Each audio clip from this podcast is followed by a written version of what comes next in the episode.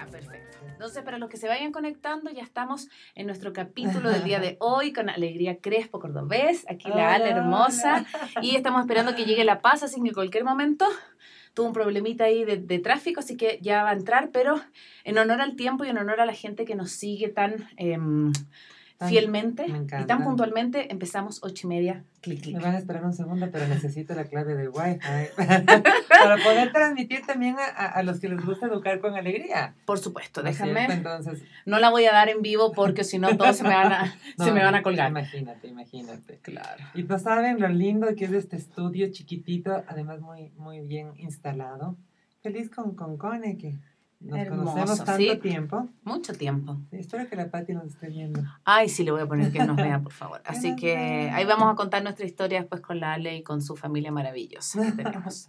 Así que bueno, yo le, cuento, le contaba también a la Ale que eh, mientras comenzamos, yo empiezo a hacer una suerte de spam en los grupos de mujeres de Mamás Ecuador, todas esas cosas, ah, para, que, Eso, para que, la gente empiece se empieza a revolucionar. No claro. más cosa. Así que solamente le quiero contar esto para que no piense que yo estoy ni chateando ni nada, solo estoy acá. Eh, haciendo este pequeño. ¿Qué está pasando? ¿Por dónde? ¿Por dónde? Porque yo quiero compartir en, Ahí estamos. Estamos en directo en el Facebook Live de Maternidades Imperfectas. Ah, mira, mira, qué fantástico. Sí. Así que vayan eh, uniendo. Mira, ya se está uniendo la gente. Ya se están uniendo todos. así que... compartir. Ya, perfecto. Entonces, queridos míos, siendo ya las 8.32, ah, estamos perfecto. Perfecto. Eh, vamos a comenzar ya. Uy, ya, te está, ya se está subiendo la gente. Ya, esto es, pero. Uh. inmediato, inmediato, me encanta. me encanta. Ya, entonces, espérenme, déjenme empezar en mi, mi querido spam. Ah.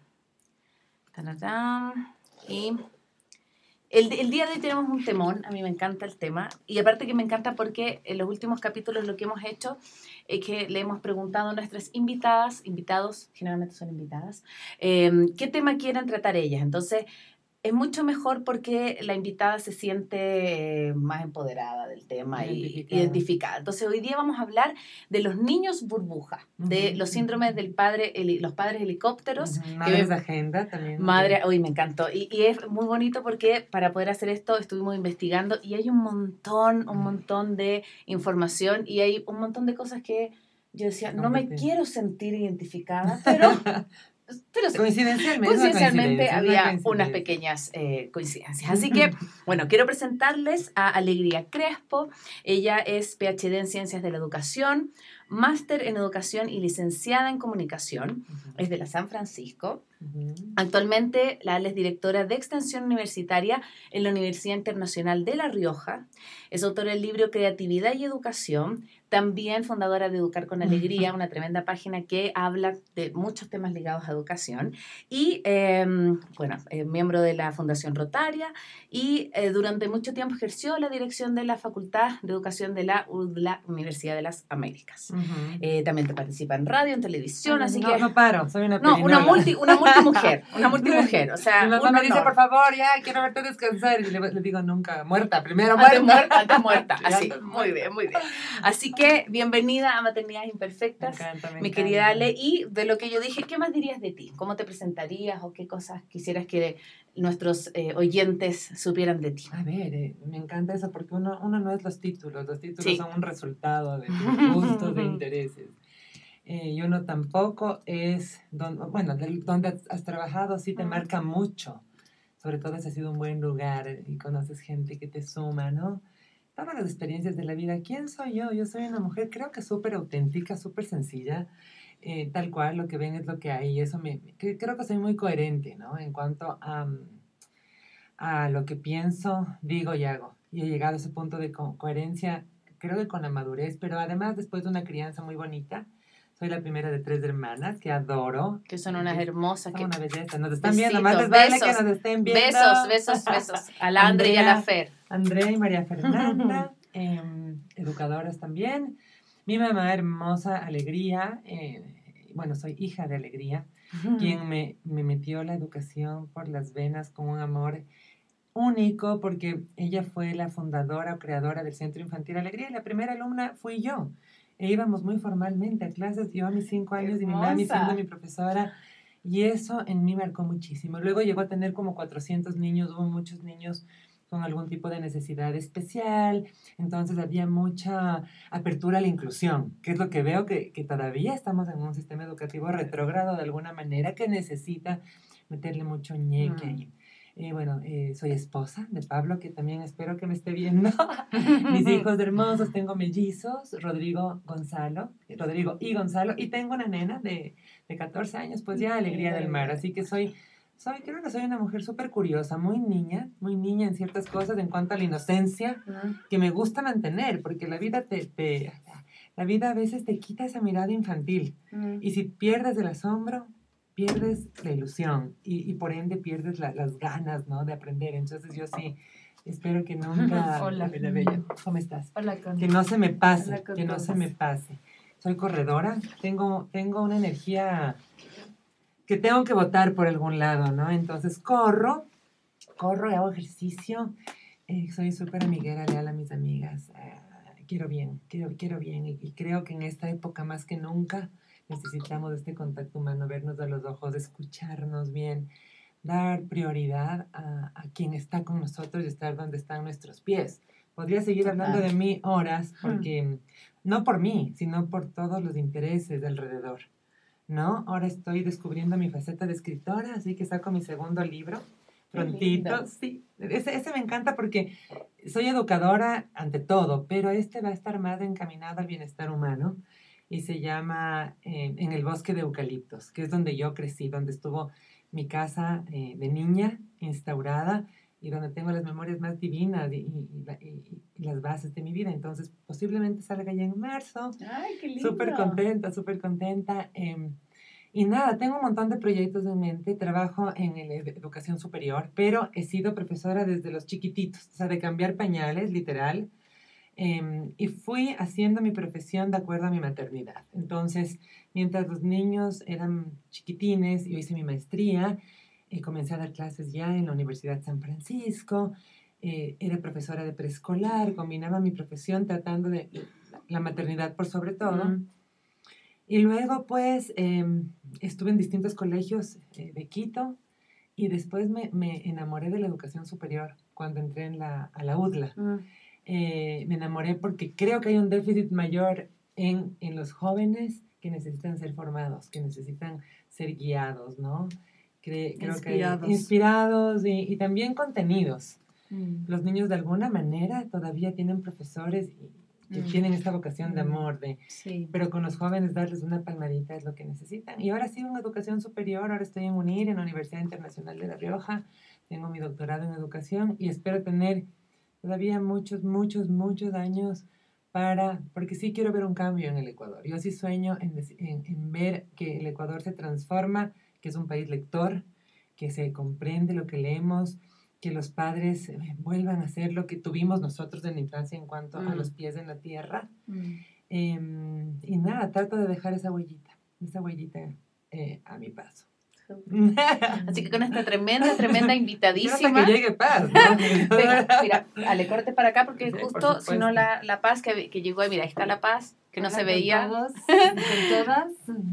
Así que, eh, bueno, vamos a comenzar y siempre nosotros tenemos una pequeña, eh, como un ritual en maternidad imperfecta. Entonces te vamos a hacer preguntas al azar y tú tienes que responder lo primero que se te venga. Un libro. Memorias. ¿Una maestra o un maestro en tu vida? Mi padre. Una canción. Your Song de Elton John. Un libro. Infantil. Un libro infantil. Em, los siete cabritos y el lobo. Se me ocurre un cuento. un libro infantil, mi planta naranja lima. Desde que soy mamá, soy más. Entregada. Y un mensaje para tus hijos. Que son mi luz, mi vida, mi inspiración. Oh, qué hermoso. Bueno, con esto ya damos por iniciado oficialmente el capítulo de hoy, eh, que les contábamos que tiene que ver con los niños burbuja y con los padres helicóptero o con los padres agenda, mamás agenda. Entonces, eh, les quiero leer un pequeño fragmento que sacamos de un blog que se llama el blog de las malas madres, que a mí me encanta, es un blog español, y dice lo siguiente, dice, em, creo que estamos perdiendo un poco el norte. La educación de los buenos hijos se está convirtiendo en nuestra obsesión. Obsesión por sacar buenas notas en los proyectos de nuestros hijos, padres que no bajan la guardia ni en el parque, ni en un cumpleaños, ni incluso en el WhatsApp del colegio, padres que sobrevuelan como un helicóptero, padres sargentos, padres que adoctrinan a otros padres. Tenía que decirlo, dice, mi hijo es un buen niño con mucha vida, a veces no echa siesta, a veces sí, corre, salta, juega, es más inquieto que otros niños, pero yo no me considero una mamá helicóptero. Lo que me importa es que mi niño sea cariñoso y alegre. No somos todos iguales. Entonces, con eso, empezar un poco para que nos cuentes, em, Ale, ¿qué se entiende por este concepto de papás o mamás helicóptero en agenda? Eh, es, y que creo que, que, todos caemos en ese concepto de alguna manera porque está enfocado a, a aquellos padres que quieren de alguna manera eh, controlar cada paso que dan sus hijos. Entonces, eh, primero, por decirte características de los padres de helicóptero, o, se, llaman padres de helicóptero slash agenda, y es de aquellos que, bueno, eh, tenemos que hacer los deberes, hora de lavarnos los dientes, em, hora de bañarnos, hora de tomar una ducha, vamos a vamos a jugar con las muñecas, se me ocurre, estoy hablando frases súper cotidianas que hacen que tu hijo comience a depender de ti porque no ve la forma, por ejemplo, de hacer sus tareas solo, sino comienza a tener esta codependencia para hacer sus tareas a tu orden. Vamos a hacer los deberes y es algo que lo hacemos con mucho amor, ojo, eh, pero, pero que les va de alguna manera supeditando a tus, a tus eh, mensajes y a tus, de alguna manera, adoctrinamiento, digamos así, con amor, pero que finalmente sigue siendo. También estos padres se caracterizan por querer resolver los problemas de los hijos. Y creo que todos hemos caído alguna vez en eso, porque no queremos verles sufrir. Entonces, hemos llegado a extremos posiblemente de ir a hablar con los profesores, a decirles cómo no intervino en una, en una pelea de niños. Y ojo, eso es parte de la vida. Es decir, todos hemos pasado por ahí y todos tenemos que tener esa, esas experiencias para irte moldeando.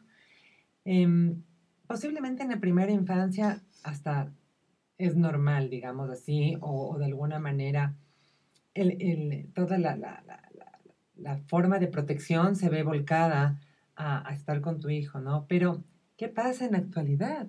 Que ves muchos chicos que dependen absolutamente de sus padres y no tienen autonomía para tomar decisiones, porque incluso se contempla en, este, en este concepto que los padres escogen sus amigos. Entonces, me encanta que te lleves con, con fulanita, porque entonces le invito porque como la mamá es mi amiga o los papás o me, hago amiga de o me hago amiga de la mamá.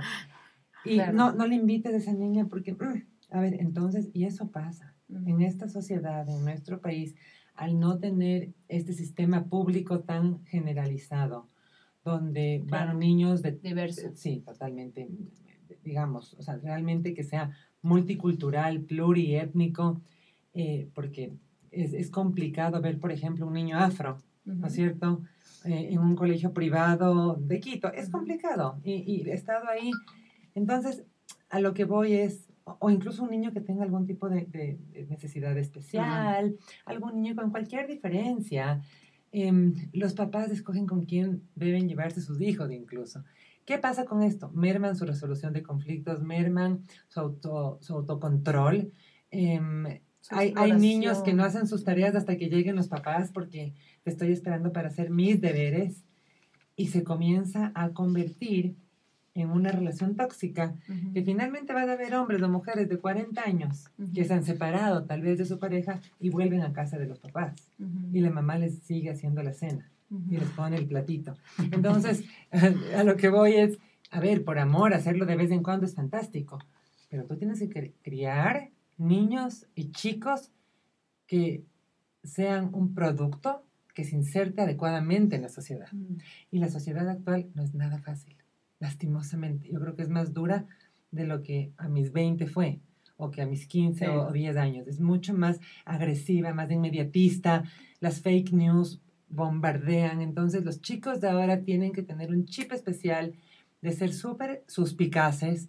Tú no puedes entonces protegerle a tu hijo de absolutamente, no hay filtro, no hay filtro que pongas en el internet o no hay eh, que proteja a tu hijo. Una cosa es la protección y está, es fantástico.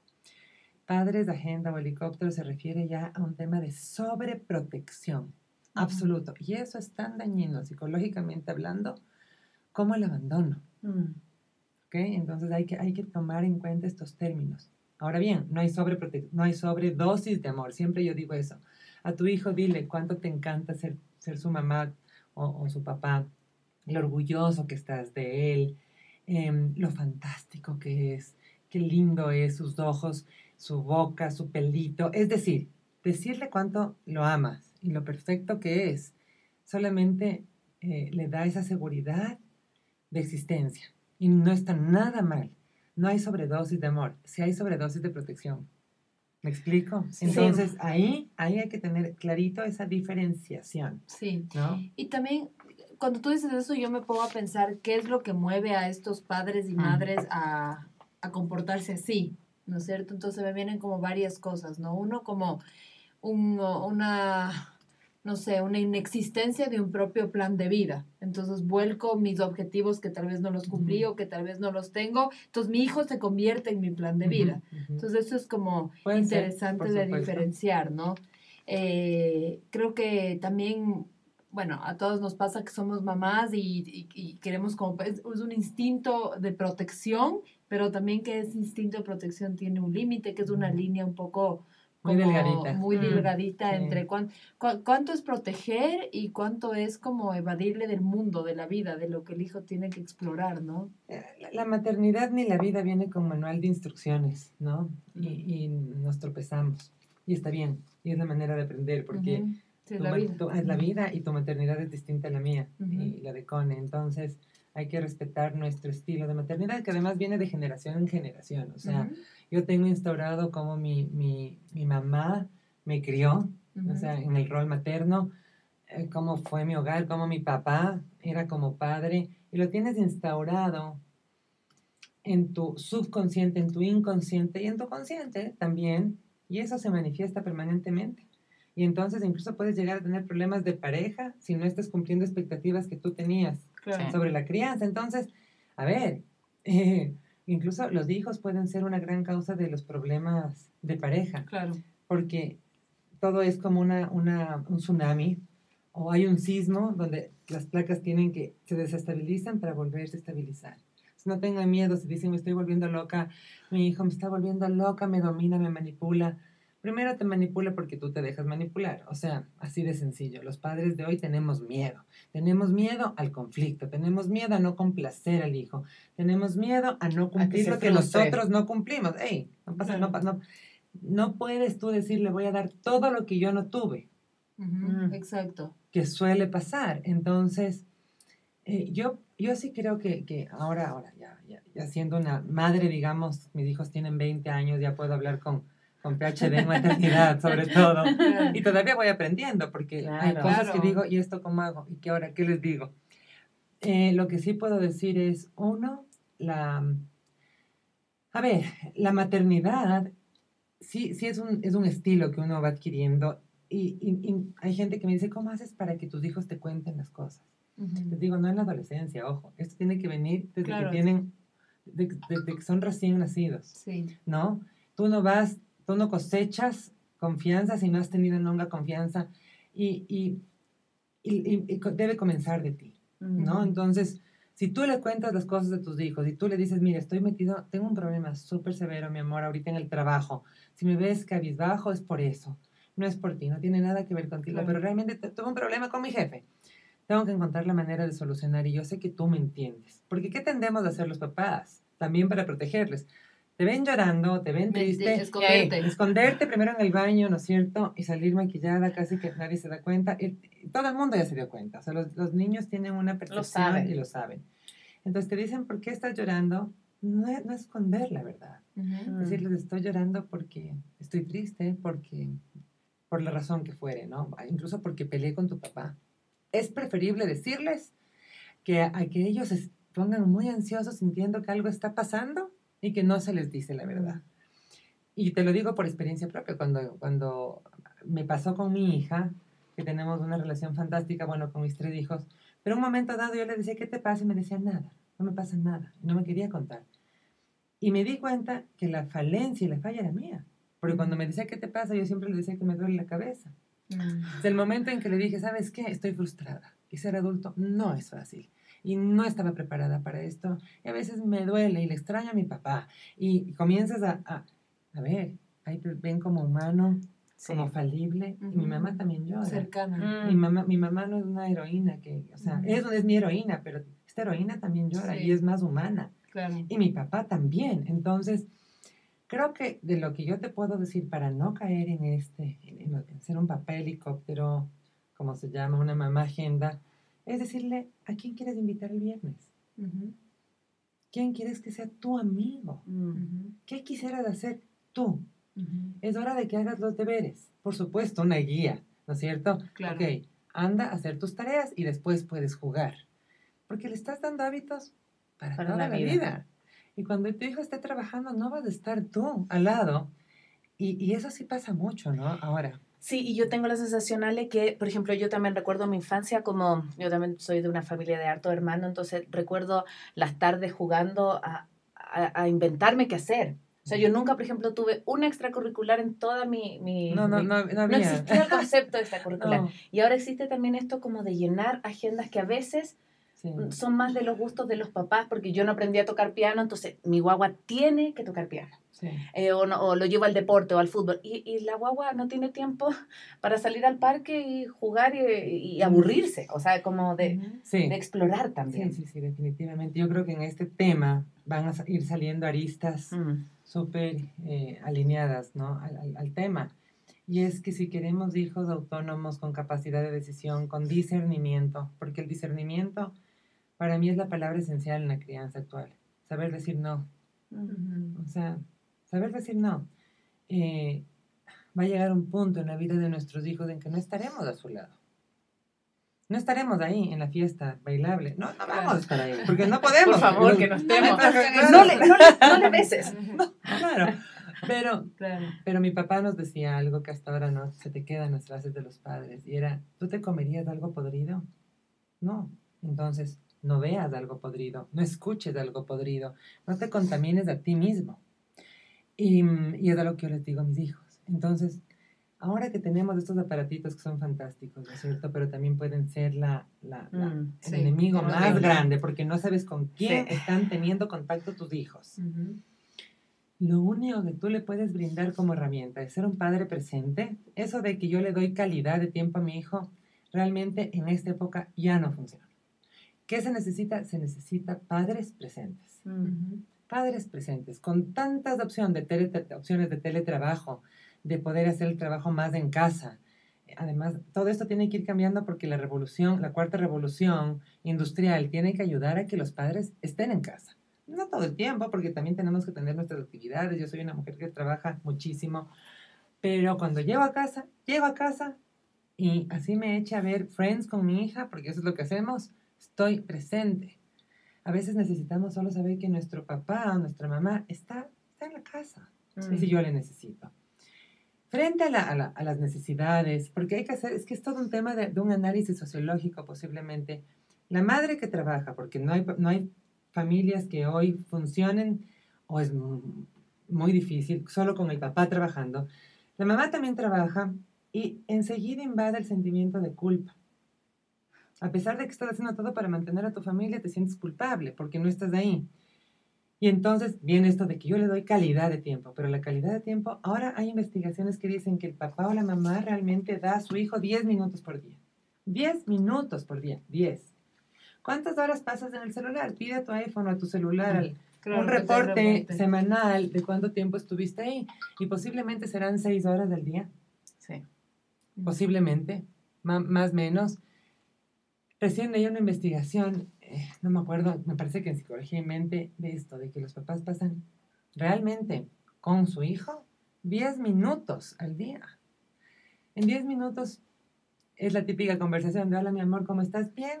¿Cómo te fue hoy? Bien. ¿Qué hiciste? Nada, ay, mi amor, que te vaya bien en hacer los deberes. Porque se, se limita un poco a ese diálogo muy superficial. Hay mamás que me dicen, ahora cuando mi, mi, hijo se fue a estudiar afuera, tengo mucha más comunicación por WhatsApp que antes. Ahora, me alegro que, que, tengan más comunicación, pero no hay nada como abrazar a tu hijo, Total. decirle cómo estás, sentirle la vibra, porque yo a mis hijos les detecto en la mirada, en ya les, les, les cacho que algo les está pasando pero porque dentro de mi profesión, que para mí es súper importante, mis hijos siempre han sido lo primero. Entonces, em, eh, creo que, que, más que nunca se demanda padres presentes que trabajen, sí, por supuesto, fantástico, pero sin culpa, que la culpa es una mochila de piedras que te obnubila. Entonces dices, me siento culpable, compenso comprándole, compren, mm. compenso dejándole ver más tiempo del que tenía establecido el iPad, compenso dándole el permiso a esa fiesta que le había dicho que no. Tenemos pavor al conflicto, porque ya nos sentimos, sentimos suficientemente culpables. Entonces, hago todo para, para evadir el problema. No, no, que venga el problema, agarra el toro por los cuernos y te dije no y es no. Y punto. Y ya. Y haces los deberes solo, te saca cero, me muero de pena, pero es tu deber, no es el mío, yo ya me gradué. Ya está. Va a ser duro, puede ser un poco duro, por supuesto. Claro, si me necesitas, estaré aquí. Pero es un mensaje de tú puedes. Responsabilidad. Exacto. Sí, claro. Eh, enfocándonos un poco al segmento de nuestro programa que es primera infancia.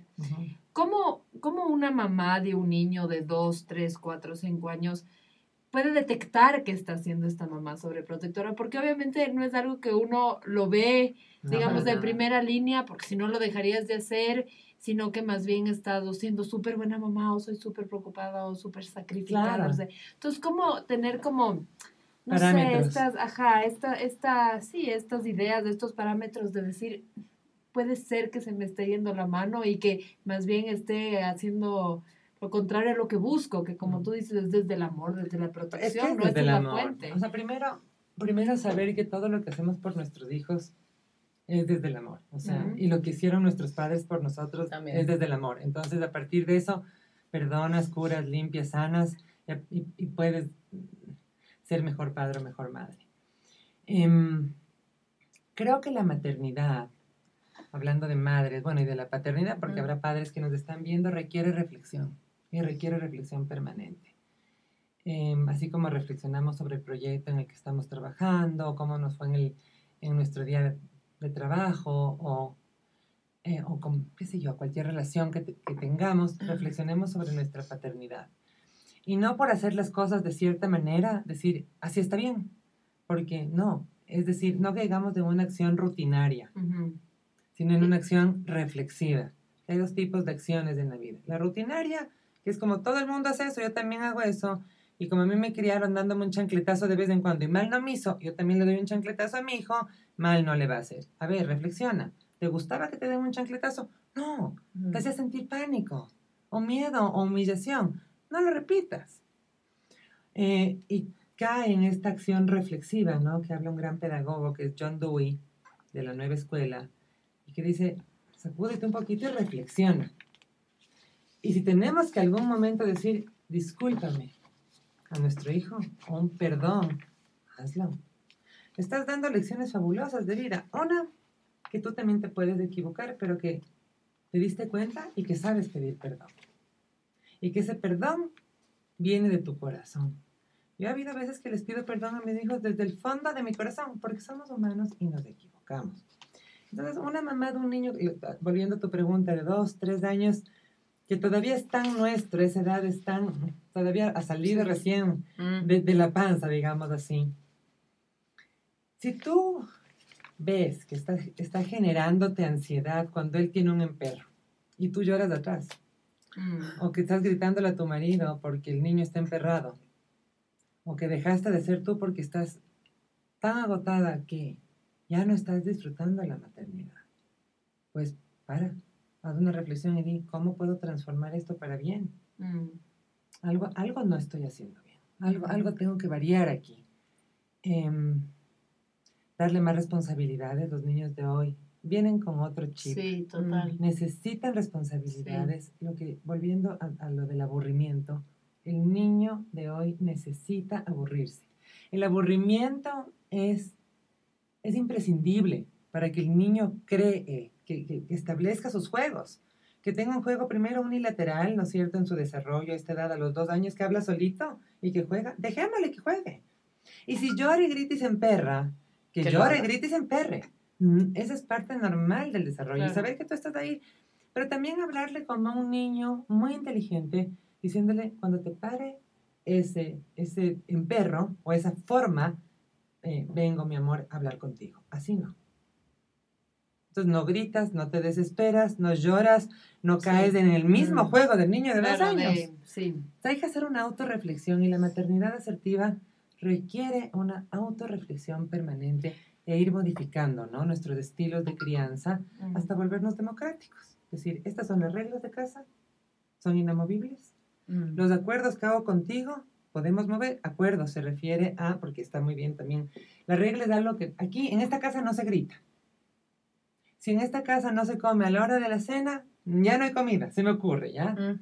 El acuerdo, en cambio, es establecido con el niño. Un niño de dos años puede establecer muy bien un acuerdo. Muy bien. Solo que le subestimamos. Decimos, no, es que es muy chiquito. Perdónale, entras a una reunión, tu hijo no saluda y tú le justificas diciendo, perdónale que no saludó porque está cansado. Entonces, tú estás criando a un niño malcriado. Mm. Sin darte cuenta. Mm. Sin darte cuenta. Entonces, si quieres que tu hijo salude, haz que salude. Punto. Tienes que saludar, mi amor, y si no, nos damos la vuelta y nos vamos. Punto, no hay opción. Necesitamos gente educada, gente respetuosa, gente estructurada, gente con valores. Y eso viene de casa. Mm. Ahora se delega mucho a la escuela. Entonces, dame criando, perdón, ahí sí la, conjugación mm. tan quiteña, pero es, mm. le encargo a mi hijo, críale, edúcale, porque yo ya no sé qué hacer. Yo no, yo no sabes cuántas veces he escuchado él, yo no nací para ser mamá. Y está muy bien ser sincero con uno mismo, pero perdóname. Por, biológicamente todos nacimos para procrearnos. Mm. Y si ya te metiste a ser mamá, hazlo bien. O papá, hazlo bien. Eh, y esto, la autorreflexión. Mm. No, pienses que porque estás haciendo bien eh, las cosas de una manera, esa es la forma. No, Sí, yo, yo justo había una pregunta acá de, de cómo enseñarle a los niños a, a, tolerar la frustración. Y yo creo que pasa un poco por aprender primero a nosotros ver qué nos pasa con la maternidad y ver cómo nuestras propias frustraciones, porque yo, yo pienso también que estamos en una época en donde, si bien se le da autonomía, más que autonomía al niño, es como un poder de decisión tan grande que hay decisiones que yo siento que no se pueden transar, que se empiezan a transar. ¿Quieres comer? ¿O quieres ir a bañarte? A mí no me preguntaban si yo me quería bañar. o sea, yo tengo la, el recuerdo de que si yo estaba dormida, mi mamá me levantaba a lavarme los dientes. Y yo no me... O sea, y eso era como inamovible. Entonces, por ejemplo, eso hace que hoy yo, pase lo que pase, yo no me puedo ir sin lavarme los dientes a la, a la cama. Entonces, siento esto como de, pero que mejor él decida que comer, mejor que él decida que... Entonces, como hay una, un miedo, esto que hablábamos recién con La Paz, como de, de que sufra, de que decirle que no, miedo al, conflicto, miedo. Y eso también nos hace ser papás súper sobreprotectores desde, otro, desde otra vereda también. Totalmente, totalmente. Y sé que este programa está más dirigido a, a mamás y papás de, de niños chiquitos en, primera infancia, pero créanme que un abrir y cerrar de ojos van a ser adolescentes. Entonces, ¿qué tipo de adolescente queremos tener en casa, no? lo que estás haciendo ahorita ya está marcando la vida futura de tus hijos. Y mm, definitivamente yo creo que ser un padre pausado, tranquilo, que no alce la voz, porque esas mamás que gritan todo el tiempo, cuando grite en serio por algo real, no, le van a hacer caso. Entonces, usar em, estratégicamente tus herramientas como madre, este tema de te voy a dar un premio si comes la sopa. No, o sea, tienes que comer la sopa, es lo que hay. En mi casa había arroz con lenteja tres días, me acuerdo, y es lo que había. Y nadie reclamaba y comíamos felices. Le poníamos ketchup y se había huevo frito. Esa era el, el, el mejor, menú. Claro. Entonces sí veo que también hemos criado niños de alguna manera muy mimados. Que nos volcamos por, no importa que nosotros no tengamos el último celular, que esté viejo y partido en cuatro, pero el niño de 12 años ya tiene el último celular. Mm. Em, no todos los padres, habrá padres que me dicen yo jamás, pero muchos, muchos, y lo digo porque he estado ahí, he trabajado como profesora y, soy mamá. Em, entonces creo que depende mucho de nosotros establecer qué estilo de vida tenemos, qué les podemos dar a nuestros hijos siendo realistas Y más allá de la parte monetaria, que es finalmente circunstancial, mm. ¿cómo queremos que ellos sean en la vida? Mm. Y uno de mis mellizos que ya trabaja, yo le digo, me encanta que te ganes la plata sudándola. Me encanta porque hay una virtud en la vida que es fantástica y es ser trabajador y ser esforzado. Mm. Y tienes que aprenderlo desde chico, ¿no? Em, y, si tú pues tienes todo en casa y te tienden la cama y te hacen todo, Qué estás muy cómodo. Mm, exacto. Sí. al, al, comienzo del programa también pensaba que ahorita que estamos, bueno, la CONA y hoy algunas mamás que lo escuchan en esta elección de colegios, es como hay estos colegios que dan más espacio al involucramiento de los padres, colegios que menos. Es más, hay, digamos, colegios que muchas veces dicen que los padres tienen un montón de poder sobre lo que pasa en los colegios y más bien colegios que son con más de puertas cerradas, ¿no es cierto? Entonces, entiendo que eso también puede como... Eh, digamos, estimular a estos padres que quieren estar observando incluso cuando el hijo esté en el colegio y si la profesora mm. le puso mala nota, entonces que le cambie porque mi hijo... O, Entonces, un poco cómo, nuevamente, cómo encontrar ese equilibrio, o sea, qué relación establecer con la comunidad educativa para que para que ni haya esta sobreprotección, pero tampoco esta, esta, esta especie de sensación de que no sabemos lo que está pasando dentro del colegio. Totalmente, es una excelente pregunta porque yo sí creo, a ver, primero, uno escoge una institución educativa por varias razones, entre ellas cercanía a la casa, el costo, el aspecto social, la adquisición de un segundo idioma, Em, arte, creatividad, qué sé yo, hay un montón de factores, por tradición familiar, qué sé yo. Eh, si ya escogiste ese colegio, pues confía en el colegio y, y, mm. procura respetar lo establecido. Yo veo que actualmente los papás no solamente están involucrados, sino que exigen, y de no las mejores formas siempre, em, de alguna manera ciertas decepciones para sus hijos, ¿no? Mm. Eh, y mira, uno como educador se da cuenta enseguida de dónde viene el problema del hijo. Mm. Y es de los papás. Mm. Tú dices, finalmente me muero de pena por el niño, porque a mi cargo va a estar un año o diez meses del año lectivo, pero va a ser hijo de ellos toda la vida. Y pueden ser grandes padres y muy preocupados, pero sus formas no son las mejores. Entonces, uno, el respeto absoluto al profesor, y yo en eso sí soy una luchadora de la revalorización docente porque, porque es una profesión que amerita eso, que requiere eso, que, requiere respeto, respeto absoluto, apoyo absoluto. Confianza. Confianza. hay, hay, dos, hay dos profesiones que son tan susceptibles y que tienen una, una premisa básica. Las dos profesiones son medicina y educación. Y la premisa básica es no hacer daño. Tú como educador tienes una responsabilidad enorme sobre estos chicos, estos niños. Pero que si vienen desde casa, eh, sin estructura, sin reglas, sin orden, eh, dormidos todavía, sin haber desayunado, las mamás a duras penas se despiertan a, cuidarles de verdad y mandarles desayunados, no todas, hay mamás fantásticas y papás fantásticos.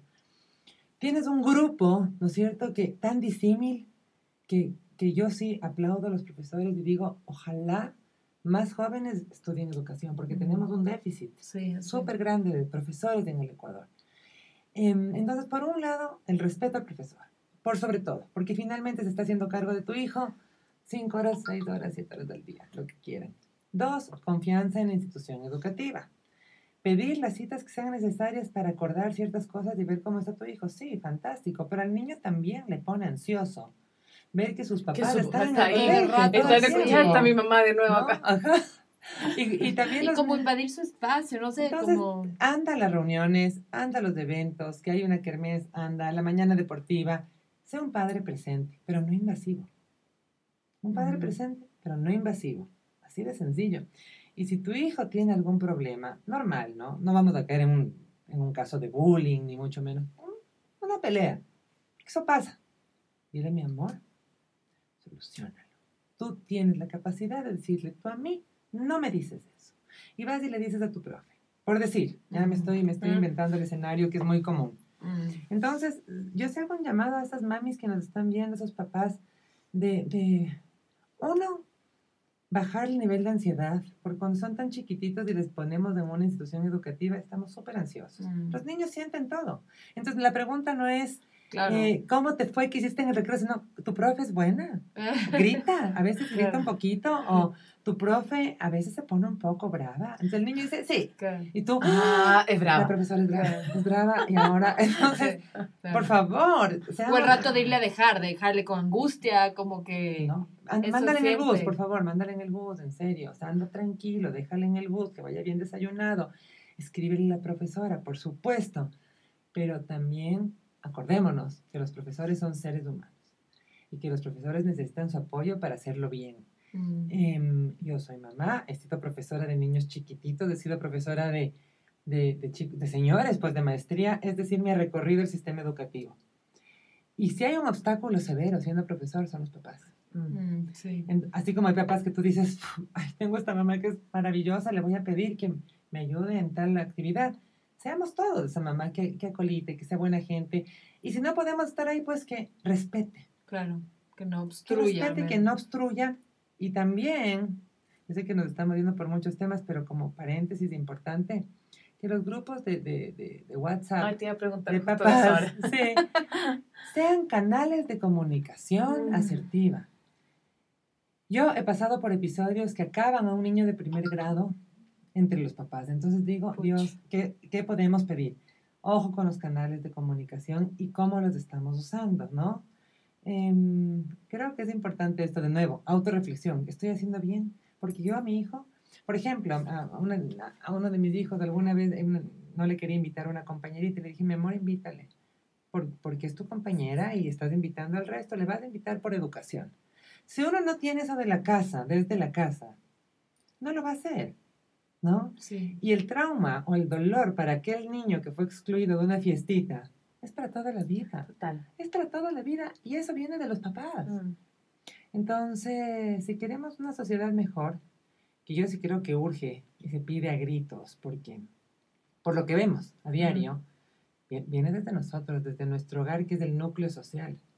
A partir de eso, cada ente, después tú vas a ver, cuando ya trabajen, cuando ya vayan a fiestas, cuando... En el trabajo se nota un montón. Se nota de dónde vienen. Entonces, Queremos que esa persona sea respetada, reconocida, que nuestros hijos se inserten bien, que, a ver, y que si quieren ser creativos, irreverentes, irreverentes para bien, innovadores, sobre todo se vea de dónde vienen y de que sean bien criados, ¿no? Como se dice, que tengan esa cuna que, que se necesita tanto.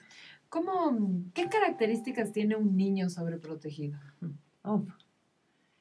un niño sobreprotegido posiblemente em, llora mucho, no sabe resolver un conflicto, eh, se va volviendo tímido e introvertido, siempre busca el regazo, a ver, buscar el regazo de la mamá, yo hasta ahora vieja, el regazo de mi mamá es lo más lindo que hay acá, siempre le digo eso, pero un niño sobreprotegido incluso puede llegar a una depresión infantil. ¿Por qué? Porque ante, ante una situación de ataque, de pelea, de conflicto, eh, no sabe defenderse, está, está eh, de alguna manera atado de manos, ¿no? Y, y, y, posiblemente calla, calla, calla eh, y no lo dice. entonces sí se manifiesta de esa manera siendo un niño frágil, mm. un niño frágil. Y te digo que actualmente yo creo que es más propenso eh, que un niño sea frágil, por cuanto em, hay tantos canales de información que es una locura. Entonces tenemos que criar niños. Primero que tengan información de primera mano que somos nosotros. Mm. O sea, justo el otro día me hablaban, estuve en una entrevista y me preguntaban qué era a propósito de Navidad, cuándo hay que decirles a los niños del tema de Santa Claus, de mm. Papá Noel y esto. Y les decía, mira, hay que hablarles con la verdad desde chiquitos, porque ahora a través de, de, los canales de comunicación, eh, van a aprender mucho. O sea, antes tú podías guardar el secreto 8 o 9 años del niño, ahora no. Entonces, mantener la fantasía, decir que tú crees en la fantasía, que hay este, este cuento maravilloso, que tú también crees, qué sé yo, en cualquier cosa que creas en Navidad, Santa Claus, Papá Noel, lo que sea, pero que los papis le ayudan. Por decir, se me ocurre ponerle en palabras para el niño, ¿no? Ponerle bonito. Pero no esperemos mucho para darle la información que necesitan oír de nosotros. con respecto a varias cosas, ¿no? A no irse con sexualidad, sexualidad, el tipo de drogas que existe, es decir, no aceptar nada de nadie. Lastimosamente, inclusión, inclusión es, básico. Tenemos que, formar niños informados. Sí. Informados. Informados porque eh, igual se van a enterar y lo mejor es de otras fuentes y seguramente en el bus escolar, en el patio jugando en el barrio con sus amigos, en un video agarran el iPad del hermano mayor y pueden ver cualquier cosa, entonces nuevamente viene el discernimiento. Esto no me hace bien, me siento raro, no me gusta ver esto, no lo veo, no me suma, ¿no? Entonces, e, es complejo, estamos en una época de crianza compleja, compleja y que como papás también nos da bofetadas a veces. Sí, porque yo lo que tengo, tengo la sensación es que de trasfondo existe esto como de em, muchos papás de no creer en la, en la, capacidad del niño, tenga la edad que tenga. Nosotros estamos enfocados en primera infancia, pero como pensar que un niño de tres años no es capaz de entenderte, porque todavía es muy chiquito, porque todavía no es pensante. Entonces tendemos a hacer todo por, por, esa, por ese niño y, y, no le damos la herramienta para que, lo que tú dices, para que ellos solucionen sus conflictos. Yo te voy a comentar algo con respecto al WhatsApp que, que me parece que eh, ahora que ya estamos metidas en grupos de mamás, de guardería y todo, todavía en guardería siento que son bastante funcionales. Entonces mañana hay que llevar no sé qué, ya listo. Pero yo siento que a medida que va avanzando, por ejemplo, a Patty, que tiene a los niños de 12 años, me dice de repente como los grupos de WhatsApp a las 11 de la noche, había deber de matemática. Y yo me imagino a esas mamás haciendo claro. el deber de matemática a las 11 de la noche. Si a mí se me olvidaba un deber de matemática, se me olvidaba el deber de matemática y, tenía el otro día que asumir que se me había olvidado. Pero cuando también no dejas que se responsabilicen por las embarradas que se manden, por los errores que hayan, también le estás cortando la posibilidad de ser un ser humano autónomo, responsable. de acuerdo, totalmente. Totalmente. Hay una pregunta acá, mi Ale, que, me, que la había dejado media para el final, pero me parece interesante. Hay varios que, varias eh, auditores que preguntan acerca de el manejo de la frustración. Una auditora dice, ¿cómo manejar, por ejemplo, los celos en una niña de tres años? Arma unos berrinches que duran horas. Dice, realmente no estoy disfrutando la maternidad. Y otra hablaba de cómo manejar la frustración o, o el tema de las emociones también, como, como lo dijo. A ver, eh, gracias por, por, por, abrirte así y comentarnos tu pregunta. Em, algo, algo no estás haciendo de alguna manera asertiva para que siga durando tantas horas la, la, el emperro. Entonces, o por un lado estás dando mucha atención. Eh, si, si le estás dando atención, ya funciona. Porque te está quitando energía, le estás dando atención. Entonces, en ese caso, aunque suene un poco duro, y lo admito, la indiferencia. O sea, se emperra y tú no vas a, responder ante ese emperro. Porque eh, ya que note tu molestia, tu amargura, tu tristeza, es de haber ganado. Es de haber ganado y decir, ya, ya le descoloqué a mamá y gané, ¿no? Y soy, soy, soy poderoso de alguna manera. Y lo repito, porque me está funcionando. Porque fue el... Porque me está funcionando. Eh, entonces, la indiferencia, como te digo, puede ser un poco dolorosa, pero pero lo que, lo que pasa con la indiferencia es que suele abolir o anular em, el refuerzo a esa conducta. Así es, así es, como que no es del canal. No es del canal y así le, puedes decir una, dos o tres veces. Mientras tú sigas así, yo no te escucho. Te das la vuelta, te vas, si quieres, te vas a llorar al baño y te escondes, pero procura mantener la calma y decirle, mientras tú sigas así, yo no te escucho, te tranquilizas y hablamos. Pero firme y una vez y se acabó. Eh, los celos son normales hasta cierto punto, por supuesto, pero también es cómo los estás manejando tú. Si ese niño está celoso, necesita tiempo contigo, necesita que le digas, porque nació un hermano, se me ocurre. Y bueno, ahora va a ser tu tarde especial, solo me voy a dedicar a ti, dejas al bebé o al, otro nene con su papá, con la abuelita, con quien sea, y le dedicas tiempo a este niño que está reclamando tu presencia, tu atención. Em, y también si ya llegar al punto de decir, no estoy disfrutando mi maternidad, la maternidad está para disfrutarla. Aunque es normal, hay, hay momentos que decimos, ¡Ah, Dios, ¿cuándo se va a acabar esto? Porque ya no puedo más, estoy, ya no duermo. Eh, ¿Dónde me quedé? estás desbordada y es normal. Ojo, nos, nos ha pasado a todas. Mm. Pero tal vez por ahí ir a un psicólogo infantil que te dé pautas para que tú digas, ¿cómo estoy yo? ¿Cómo estoy yo primero? Y a partir de eso, ¿cómo yo traslado mi sentir a mis hijos, porque madre ansiosa, hijos ansiosos, padre ansioso o padre, padre agresivo, hijos agresivos. Son, son, son prácticas que se, se trasladan, ¿no? Se transfieren. Yo quiero contarte mi experiencia. Yo, mi hijo, como. Ponte más adelante, perdón, para que no te ves. Como a los dos años, igual tenía unos berrinches monumentales y yo, entre que me ponía nerviosa, eh, brava, o sea, era una montaña rusa de sentimientos. Y justamente, o sea, como que me di cuenta que eso como que encendía más del berrinche. Y llegó un punto un poco lo que dice la alegría, o sea, estoy aquí, estaba presente, cuidado que no se haga daño y, y, ya, o sea, y no mucho más.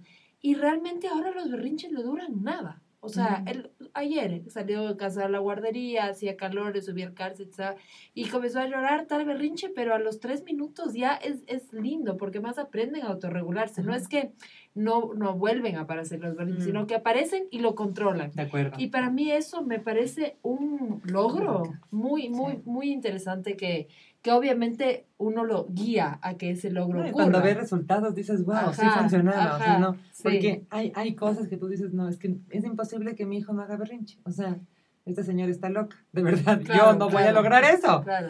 Eh, o qué fácil es decir. No, no, no, no, lo va a lograr sí. Eh, si lo hace... La, la, la, palabra también clave en la crianza es la constancia.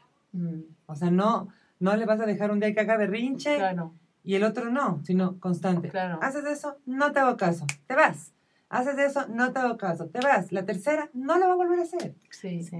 O sea, pero ser, ser constantes. ¿Y qué pasa también ahora mucho?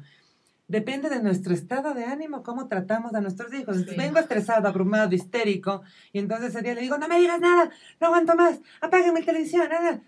Y otro día vienes feliz porque te subieron el sueldo y, a ver, ¿qué quieren? Ahora sí les voy a comprar todo. O sea, por favor. ¿Dónde está la bipolaridad maternal? Por favor. y, y, y, está muy bien también que nos vean felices y esto, pero que no dependa nuestro trato, las consecuencias que les damos, porque el castigo ya no debe existir. La consecuencia ante cierto acto, a veces nos desquitamos y decimos, no tenía nada que ver mi hijo en esto, es mi mi lío, es mi frustración, es mi dolor. Y se me pasó por el frente mi hijo y, perdí la cabeza. Entonces, si hablamos de autocontrol, por favor, seamos los primeros, ¿no es cierto? Que, que tratemos, porque ser adulto no es fácil, ser papá no es fácil, es una tarea de una responsabilidad gigantesca, pero es posible, con constancia. Mm. ¿Qué quiero de mi hijo? Quiero que sea un niño autorregulado, quiero que sea educado, quiero lo, lo, que sea feliz, ¿no? Ah, y esto también les quería decir, ¿cuánto tiempo más tenemos? Ya estamos... Unos cinco minutitos. Sí, cinco minutitos. rápidamente, porque es un concepto que lo tenía en mente y es el efecto Pigmalión. El efecto Pigmalión se refiere a que nosotros somos, tú, paz, tú, Cone, yo, alegría, somos quienes somos también por lo que esperaron nuestros papás que mm, nosotros seamos. Claro, mm. así es. Somos por las expectativas. Yo como hermana mayor posiblemente tenía otra responsabilidad. Que la menor. Que la menor. Tú le ves a mi hermana María Fernanda más farrista, más fresca, más, o sea, más relajada. Yo era el ejemplo. Las que, me estoy poniendo mi caso porque es el, mm. mío, el más cercano. Pero a ver, ojo con lo que esperamos de nuestros hijos. Porque hay papás que dicen, no, es que, es que él no puede hacer eso. Es que es muy chiquito. Es que como es muy flaquito le van a golpear. No, no, no. Tú espera que tu hijo sea autónomo, independiente, un chico tranquilo, sereno, que va a alcanzar todo lo que se proponga en la vida. Porque eso que tú sientes, tu hijo también siente y lo va a hacer. Ah. Sí. Ese, ese efecto es precioso. no me acuerdo de quién, pero de esta charla de aprender juntos de del, BBVA. Hay una de, ya no me acuerdo el nombre, pero dice esto, ¿no? O sea, como que eh, los dos, la mirada que tú tienes a tu hijo le hace florecer, o sea, la mirada de amor de, o sea, espera inteligencia, tendrás un hijo inteligente. Eso pasa en los sectores vulnerables, ¿no? Con los profesores en educación. Esperamos poco, entonces tenemos pocos resultados. Entonces eso es súper importante. Y yo sí creo mucho en la pedagogía del amor, creo en la pedagogía del amor constante, o sea, creo en un mundo, y, no por utópica, sino porque a nadie le sienta mal una palmadita y decir, oye, estás haciendo bien de tu jefe cuando ya eres grande, viejo, y te claro, te reconozca. el reconocimiento, ¿no? Entonces volvamos un poco a eso, a, lo, a lo, simple y a lo, lo magnífico de lo simple. La palmadita, la mirada, la buena escucha. La presencia. la presencia. la presencia, porque yo creo que lo que nos perdemos acá no nos damos cuenta cuánto nos estamos perdiendo al lado. O sea, como esa cosa de, de, de, de, verdad, llego a la casa y dejo el celular. Y, ponernos horarios, ¿no? Ponernos horarios. Eh, Autorregularnos con es Eso, es que eso. Si queremos autorregulación de nuestros hijos, pues nosotros también. Y es un constante aprendizaje, es agotador. A veces dices ya, ¿y ahora? pero, pero es hermoso y tenemos mil diplomas todos los días con ese beso, con ese abrazo, con esa sonrisa de nuestros hijos y y nada, hacerlo bien y hacerlo, creo que relajarnos un poco más en el camino, ¿no? Sí. Es importante eso. Sí. Yo les quiero agradecer a todos los que hoy día estuvieron eh, conectados al Miale Preciosa, un, un, honor realmente tenerte acá. Y, y, con el tema, creo que el tema, eh, podríamos hablar horas porque es súper interesante, pero sobre todo me quedo con esto último que dices como de, de cuánto esperamos de nuestros hijos, cuánto amor le ponemos en eso y también eh, cuánto nos aceptamos a nosotros como que fallamos, que somos imperfectos, ah, como no creernos los super papás, porque también eso hay mucho de exigencia en este, sí, este Sí, sí, sí, sí. Yo creo que ser más auténticos, ¿no? Mm, ajá, Abrazar nuestra existencia y decir, bueno, no soy perfecto y ya está, y me jalé, pido perdón y me levanto y miro los ojos, abrazo y, la verdad que la vida es un ratito, es muy cortita. Sí. Vivámosla bien. Sí, Y yo creo también como para terminar, saber que nuestros hijos son como dueños de su propio camino, de su propio destino, creo que esa comprensión, o sea, son nuestros hijos, pero nosotros como guías, no como no como creadores de sus caminos, ni de su destino, ni de sus luchas, porque ellos tienen su propia su propio trabajo, su mm. propia misión. Su propia ruta. su propia ruta, exacto. Entonces creo que desde ahí es bien lindo porque uno toma como esta distancia amorosa y respetuosa con la vida de, de, tu, de, tu hijo y de sus elecciones, ¿no? puede ser un faro, la metáfora de un faro, que ilumine y que está ahí presente. Exacto. Pero... Sí pero también ir formando a seres humanos y cuando tú no estés, quede tu recuerdo, quede tu legado, queden tus enseñanzas, porque nos quedan, pero, pero sin esa dependencia para tomar decisiones incluso de adultos, ¿no? Porque claro, y sin esa búsqueda de aprobación de tus papás, que pasa también, ¿no? O sea, que a veces no escuchar tu propia voz por por, agradar. sí, sí, sí, Convirtámonos en esos papás. Sobre todo son de primera infancia, estamos súper a tiempo. Sí, sí, súper a tiempo. Ay, qué lindo. Así que bueno, chicos, em, gracias por su audiencia. Nos vemos en dos semanas más. Ahí les vamos a ir contando del, del tema. Este capítulo va a estar subido la próxima semana a Spotify y a iTunes, así que ahí también le mando el link a Ale. Aprovecho de mandar un beso a mi alegría, a mi, a mi Andre, a mi Fer, su familia maravillosa. Eh, que una familia que creo que también cree mucho en el amor y me siento honrada de, de mm. conocerla y, y, de, y, de, compartir la vida con ellos. Así que un beso a ustedes que predican el amor también. Así que mm, eso. Qué deleite, he disfrutado un montón, he disfrutado mucho.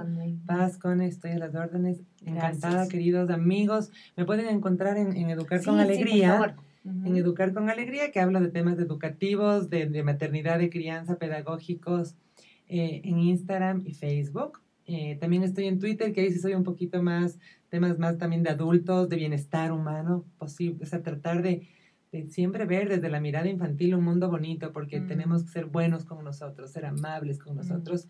Y mi correo electrónico, alegriacrespa.gmail.com, estoy a las órdenes, consultas, eh, alguna charla que quieran, algo, algún tipo de asesoría. Así que bueno, un gusto, de verdad, gracias chicas, lo mejor. Gracias, muchas gracias. y nos vemos pronto. Chao, chao, buenas noches.